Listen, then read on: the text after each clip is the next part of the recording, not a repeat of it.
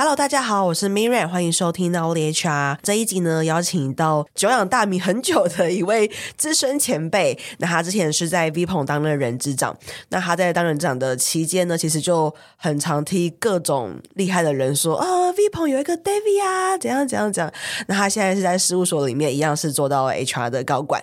那我们先请 David 帮我分享你的学经历背景。Hello，大家好，那我是 David，我的中文名字叫林玉阳。我过去是从国立中山大学的海洋环境及工程学系的硕士班，还有博士班念了一年的中辍生。我的经历呢，我的第一份工作是在和生堂，哦，它是一家电子上市公司，过去做电子零组件跟制造业的公司。那我在那边待了大概将近快十年。那后来呢，也有在里面担任那个和生堂生技啊的管理部的主管。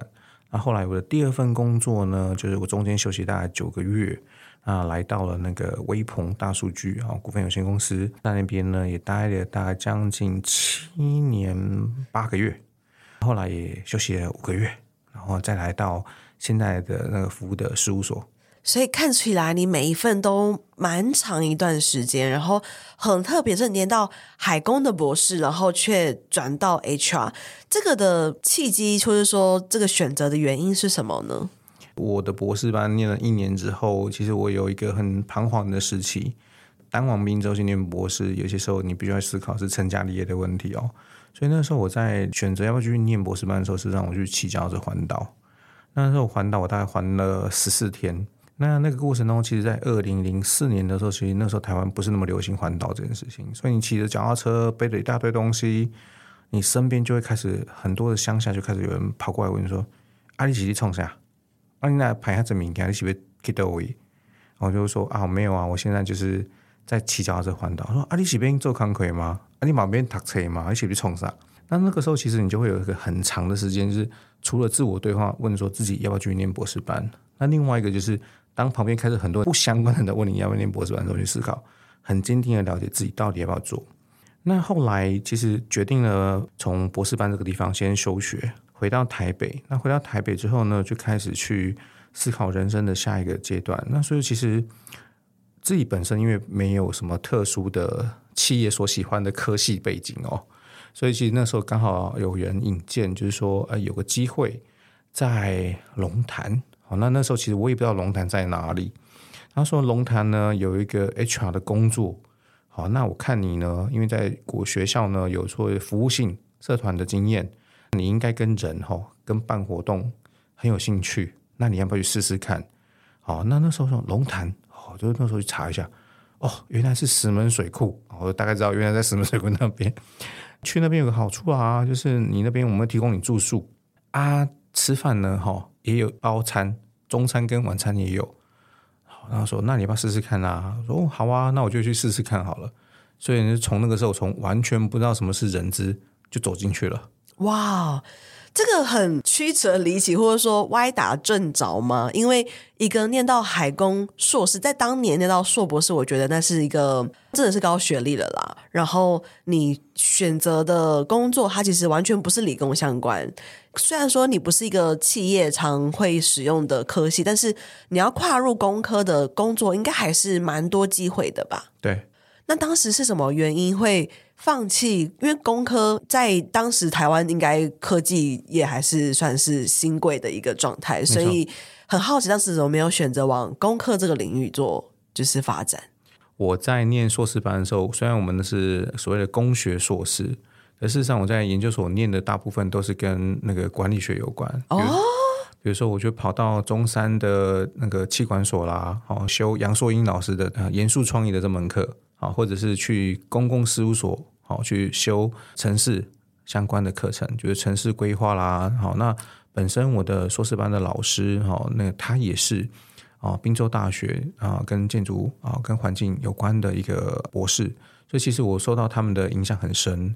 那对于这些跟公共事务管理啊，或者是说跟法律相关的东西，我有比较多的琢磨。那当然，我们有很多的理科或工科的学分啊，比如说微积分啊，或者是工程数学啦、高等微积分、偏微积分等等这些素养。可是我觉得我还是跟人比较有兴趣。哦，对，哇，就是现在有这种叮咚的感觉，就大家能够串接起来这一切的，就是发生的前因后果了。那当时其实你刚才要说，哦，你完全不知道人资的工作是什么，那你在龙潭负责的那个就是 HR 的 function 是什么呢？嗯。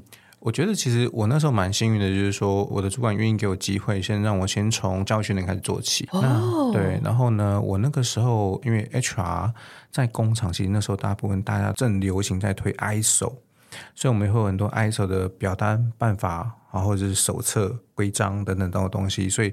你必须要把这些东西重新修一遍，然后把它更新成最新符合现况。所以我透过那个机会，刚好也去了解了所谓的人力资源管理相关的一些规章跟办法。哦，所以开始在龙潭那边是负责所有就是场内的 ISO，然后有关于教育训练的这一块。ISO 的部分是负责做 HR，但是其实 HR 里面的东西也蛮多的，这样子。嗯，确实，因为会跟你整个人就是有关的东西，其实都会相当的，就是庞大。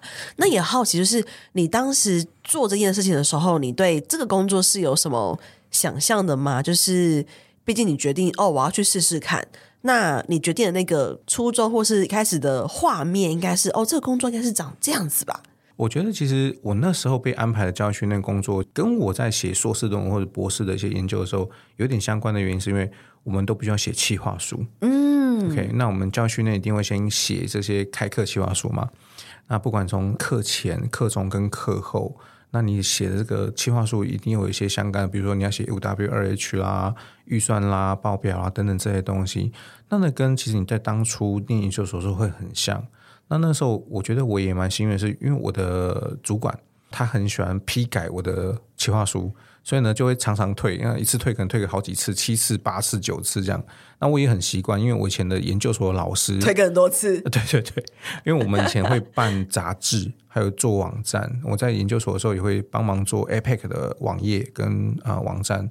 那那个老师可能会因为一个页面的一个图片、一个照片，你说：“哎，那你现在再移过去一咪咪。”啊，再往下一咪咪，就这样一来回一咪咪一咪咪，这样可能可以一咪咪大概十几分钟，找到一个他觉得 feel 对的东西，磨练了你的耐心。所以，我其实我还蛮习惯在这个过程当中，没有特别的想象，但是我觉得很像在研究所念书，因为你要开很多课程。对对对。哦，听起来，David，你前半段的从学牙到前半段的职涯很。名不其实哎、欸，就是你的名是海工的硕博士，嗯、但其实你的实是很多跟管理，甚至跟法务或者是整个城乡有关的东西。对。然后在 HR 这边也蛮妙的是，因为 ISO 的关系，所以你做了很多的提案跟属于企划面的一个职务内容。嗯、对。哇，很令人兴奋的一个开头，就是因为大多数的来宾就是哦，我开始做 HR，然后做招募啊，然后后面又怎样怎样。那你的 opening 跟大家超不一样的。嗯嗯应该算蛮幸运的，就是很特别的一个职涯的开端。嗯、那我也好，就是因为你的开端毕竟是从 ISO 开始，所以是什么原因支撑着你一直往这条路下去？就是 ISO 毕竟你做久，它就是可能每年就固定的企划，你做久可能你也知道，就是它的审批的一个脉络。所以是什么原因支撑着你一路就是在？第一家公司可以做十年的 HR，应该这样说，就是我虽然一开始负责 ISO 的文件跟我们要办教育训练哦，但是事实上组织里面一定会有人员流动嘛，那所以那个时候我任职了大概半年左右，我另外一个 training 的 partner 他就离开了。啊，那我就负责也兼职做他的事情了，嗯，那后来做着做着，我们家的那个另外一位就是这个课的课长也离开了。所以呢，我就又兼着做所谓的间接人员的招募，就是工程师啊、哦、那些人员招募。所以那时候我大概一个人要做大概两个人半的工作。然后那个时候呢，啊又兼着做所谓的储备训练专班，好，就我们的储备人才 MA 的部分，MA 的部分。那我们的那么 MA 比较特别，是因为所有的 MA 都必须要下现场。哦，早上六点可能要去工厂就是实习，然后呢下午啊大概两点啊回到我们的教训练教室。去做课程，专业的课程的训练。那那时候我就是负责规划这个课程，但是自己也要上哦。所以内讲的意思不是自己要担任学员 哦。所以你就是你有你自己的 HR 工作要做，又要做 NA 的工作，然后呢，所以你又要在晚上要写一些企划。所以呢，就等于说每天都在工作到十点十一点。好，都在做这些事情。那很有趣的原因是因为你会了解很多不同的训练，比如说我们在做 HR 的时候，你你可能知道 HR 的事情，可是我们比较了解，比如什么叫 QCC 的手法，QCC 是什么？然后整个生产制造流程的生产管理是什么？或者是我们的整个制造的流程，然后这些到现在可能自己还会背，比如说调浆自带、叠层，然后印刷，然后后面烧结，然后后面测试等等之类的。那你会有很长、很深、很深的印象。那你不需要深入在里面。那我觉得很好玩的东西是，因为我们在做很多的工作过程中，你会认识很多不同的专家，或者是像是 O operator 这些作业员。那你会跟他们一直在聊天。那你可能就会从里面聊天会得到他们也许可能想要有一些不同的想法，能够让这个地方变得更好，我觉得觉得更开心。那那个时候你就会得到很多挑战嘛，或者是人家说的 request，那你就回去。然后因为刚好我比较幸运，是我的后面就做副厂长，那我就会整天问他说：“哎，你可不可以给我更多的工作？因为我觉得我这事情都做完了，你会再给我更多东西。”那他就一直给你、给你、给你、给你、给你。所以，我有个东西就是说，其实能够做那么久，应该是说自己也很喜欢接受挑战。那这个挑战有些时候是自找的，对，然后不停的去学习，或者是甚至在企业内部担任一些课程讲师。比如说，我担任那个以前叫做 Excel 讲师。在两千零四年的时候，其实那个时候微软的枢纽分析其实大家都很难用，不知道怎么用。比如说爬过很多文章才知道怎么用。你自己就他就这样给稿，别的部门就说：“哎、你那个东西不会弄，可不可以教我？”我说：“哦，好好好，我要教你。”但是后来发现其实自己是不懂。但是你当下不会说不懂。我说：“哦，等一下，我花一点时间来研究一下。”到后来你就是三折红而成良医啊。你手臂折断三次就会成为一个很好的医生。Oh. 对，那后来就开始就是一直帮别人解决问题，那后后来就在企业内部上课，教 Excel，可能教了大概好几百个小时，或者教创新管理啦、简报啊、Word 啦，或者是资料库分析啦等等之类的。那就是从不懂装懂，然后后来真的有点懂了，甚至自我去进修，或者是请教一些专家。最好的成长是因为我觉得我的第一份工作给我的一个很重要的观念，是因为我们在做教育训练，这个教育训练能够一直不停的反馈，然后自己学习到非常非常多不同的方选跟不同部门的一些知识。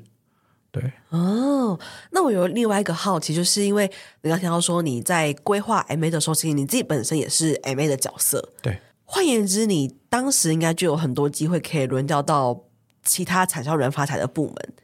所以当时没有其他部门吸引你的吗？应该是说，我觉得我自己在担任 MA 的时候，这一个角色真的很重要。我觉得我们应该去思考的是，怎么样把其他人放对的位置。哦，对，那自己反而认为说，我就应该好好在这一个专业上做到某个单位里面最高的主管啦，好，或者是说最能够影响。啊，这个组织的一个位置，嗯，对，所以还是凭着跟人跟组织的互动跟影响力这块，就是持续选择在 HR 这个部门里面留任。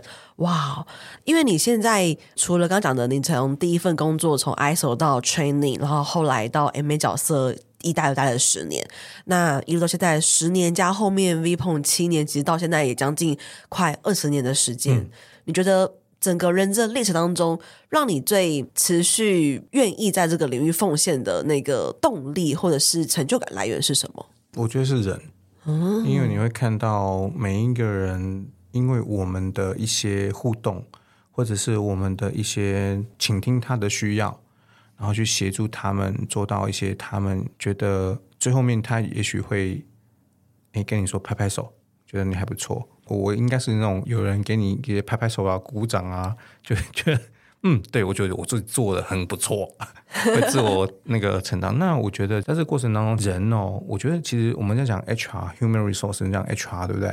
那事实上我在每次跟别人介绍 HR，就叫叫 heart and relationship。哦，对，我觉得其实谈的是关心人的大事跟小事。大事就是可能他在组织里面的呃选育用留考，这是他人的大事。那小事指的是他的心情，好，就是他今天开不开心啊，跟家人处的好不好啊，或者他跟他的对象处的好不好啦，好，关心他的大小事。因为我们其实，在整个生命当中，你很难脱离群体。所以我觉得这个是最让我觉得吸引我的地方。哇，听到这边，我觉得 David 你真的非常适合做 HR。然后我觉得一开始你刚刚说有人引荐你到 HR，这命运真的很神奇。你看，就是也不相关科系，然后可能很突然就来了一个机会的引荐，然后又非常符合你的特质，或是你看待这个社会的一个价值观。哇，这个命运的安排真的非常的特别。那我们讲完很有成就感来源之外，这一路历程当中，应该多多少少会有一些让你觉得很挫折，或是觉得很棘手的地方。嗯、对，比如说像我们之前就采访一个就是来宾，他就提到说，哎，如果你今天在比如说工厂，然后有一个员工，他因为操作机械，然后可能手断掉了。那这个工伤的，就是全责，其实劳资的关系就是很紧张嘛，嗯、因为雇主你就要去声称说，我有做到教育训练的责任，可是你员工已经希望公司可以赔更多，就这种之类棘手的事情或挫折的事情，嗯、所以也好奇以 David 的经验，你有待过工厂端，然后有待过比较偏数位的数据公司，那现在又是在事务所，所以好奇以你整个历程来说，有没有到什么比较棘手或者是挫折的一个事我觉得其实应该说，HR 最喜欢的事情也是人，最棘手的的确也就是人，因为我们在处理就是人的事情嘛。那其实，在处理人的事情的时候，其实我们最难扮演的角色就是如何扮演一个好的中立的角色。哦，一方面捍卫资方的权益，也一方面捍卫劳方的权益。同时呢，不要忘记自己也是劳方，这也很重要。但是呢，过程当中，你就会有点像是在战国时代的一个说客。哦，你必须要把你的想法再结合着去说服你的原本，比如说你的雇主，比如说我们在谈一些比较困难的一些个案，比如说可能有一个高管可能不太适任，那你要怎么样让这个事情好让牢固关系顺利的解除？这个我觉得它就是有点需要技巧的，嗯，哦，那或者是说你今天需要找一个高管来负责一个开拓市场的工作，可是呢，他本身过去的经历。是非常的显赫，那你怎么样说服他去加入一家新创公司？哦，oh. 那这也是很困难，因为你必须要达到他的需求，也要符合组织的需求，所以在这个过程当中很难处理的事情就是你如何去满足好双方的一个需求点，然后去 balance 这个需求。所以其实我觉得在 HR 里面，他经常要衡量的是三个面向嘛，我们一般讲叫法理情。那法不是只有在违法的时候才会提到的，就是说合法阶段有去谈到法。是，那讲道理也很重要，因为其实有些时候你有些冲突是来自于你也对我也对，双方都是对的。可是这个时候到底啊、哦，我们一般来讲说，其实人往往不会做自己觉得是错的事情。嗯，一般都是你认为他是对的，你才会做。可是我认为你不是对的，所以是角度的不同。可是怎么样在角度的不同的之间找到一个最大的公约数，能够让大家接受？那我觉得是一个 HR 需要具备的，叫做我们讲的谈判的技巧或冲突管理的技巧。嗯，哦，那这样才能够大事化小，小事化无。因为不管是 HR 的劳资纠纷，你也可能会上到法院，好，甚至上新闻，好，更严重嘛。没错，没错，对对对。或者是如果你在公安事件没有处理好的话，可能也会发生很危险的事情。甚至呢，可能如果员工在身心状况有出现一些重大的异常，如果你没有关心好的话。处理好的话，可能也会变成社会案件。嗯，哦，所以其实我觉得拿捏啦，拿捏如何跟人的沟通，跟站在一个比较客观的角度，我觉得这是一个蛮重大的挑战。那具体的事实，我想 可能有太多了，所以有空再慢慢聊。罄竹难书的一个概念。嗯、OK，那其实现在因为大家都知道，就是你在 VPON 也做到人资长，然后你现在在事务所也是一个很高的 HR 的位置。那也好奇，就是你这样子的 level，你就是未来三年的话，你还有什么样子的目标或是小里程碑嘛？因为如果我们讲 HR 整个 career，就是 Junior 的话，可能说，哎，会想要往 full function 迈进。比如说，他可能只是单一 function，他想要往 full function，然后可能想要往 BP，往主管。那上去可能最高就是人资长，或者是集团，或者整个地区。当你像你 David 你都达成的话，也好奇你对自己三年你还有什么样子的规划？嗯，我觉得其实我自己在职涯上，我比较在意的其实比较不是 position，但 position 会因为你的年资的增长或者累积会到那个位置。但是我比较在意的是，我每年会不会只有代表作？哦，一个代表作。对，比如说举例，比如说。呃，可能我在呃某一年的时候，我可能成为了资料库分析专家。哦，那像今年跟去年开始，我在涉猎比较多的 AI 或者是一些自动化的部分，那我就认为说我应该有一些代表作在这个地方。嗯，比如说可能在这个地方完成了，比如说三十件的自动化，然后甚至我们在这边做了一些 AI 的研究，甚至我们分享了几篇文章是自己写的东西，然后或者是关系到这些相关的领域。那我觉得我们每年都会自己自我检视，比如说我可能在某一年成为了一个 Excel 讲师，我可能讲多少课，帮助大家解决多少问题。所以我每一年基本上都会设定一些目标，来去帮助自己去检视自己的一个里程有没有做到。所以我也会定期跟我们的同事鼓励大家说：“哎，你要时常去更新的 linking 跟更新的104。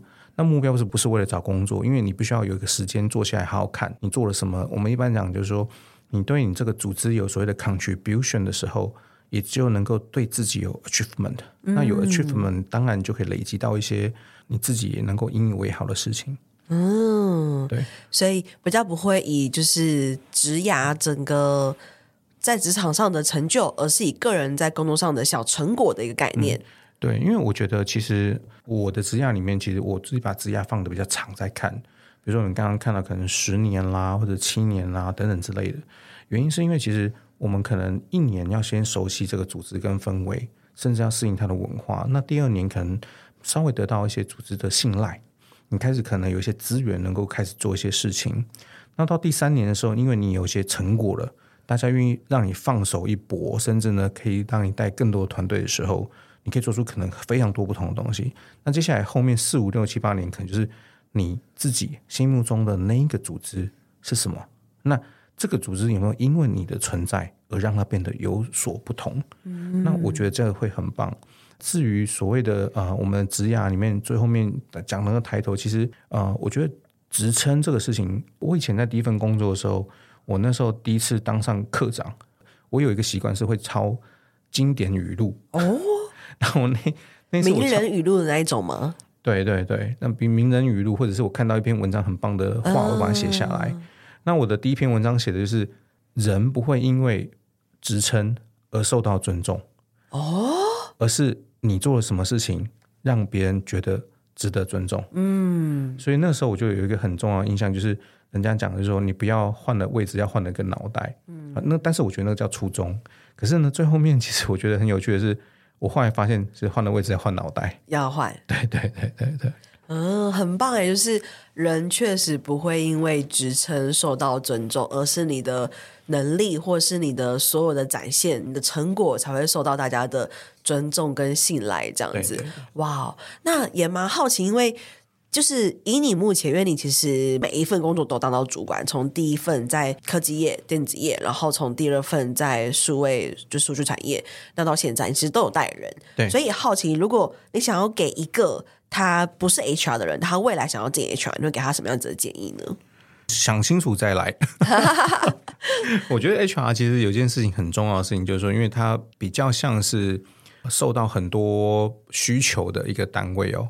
日本叫万事屋，呃，受到请托嘛，那你要去负责帮人解决很多问题，不管是资方或劳方，都会有很多的想象，希望你去帮他实现。是对。那如果说你从一个比如说非 HR 转到这边。其实我觉得重点就是，如果你喜欢跟人相处互动，那也许那是一个很好的开始。那当然也有些人是他不喜欢跟人互动，那他可不可以做 HR？可以，因为 HR 里面还是有很多工作跟啊、呃、人互动没有什么关联的。是对，但是前提是真的要想清楚，三百六十五网有很多的出路哦。嗯，对对对，哇，所以就是真的要想清楚，否则也是搓磨。只是浪费了自己的时光跟青春。呃，倒也不会，我只是觉得说可以先聊一聊。比如说你想做 HR 之前，你可以先找一些你认为你平常觉得，诶，就像你说你想要从 marketing 转成工程师，你可以先找工程师的朋友们先好好聊一聊，不要一下子就决定说我要离职了，我决定了，就是用想象来去决定你的职业。没有去做功课，而只是用想的这样子。对，除非说你比较像是说，我觉得我放空自己。不去评量做之前跟做之后，嗯，有一个很大的冲击感，嗯，那你可能就很适合。哇，下一集呢，我们会就是跟 David 讨论更多，以他的角色，他已经当过一个人资长，或是他。当过三家公司的人资主管，他会如何看待优秀的人资的心中样貌？那其实这个的第二集的访纲，我也会采访，就是其他家公司的人资长都会以这样的脉络，因为我想要收集人资长就是怎么看待自己的 member，或是在任用在 hiring 的时候，他怎么去看待自己的 HR 的候选人的。那下期见喽，拜拜。这堂招募漏斗不只是课程，也是一套诊断招募绩效的工具，它将成为你的小百科。每当遇到真才困境时，你可以在这堂课当中找到解决方法。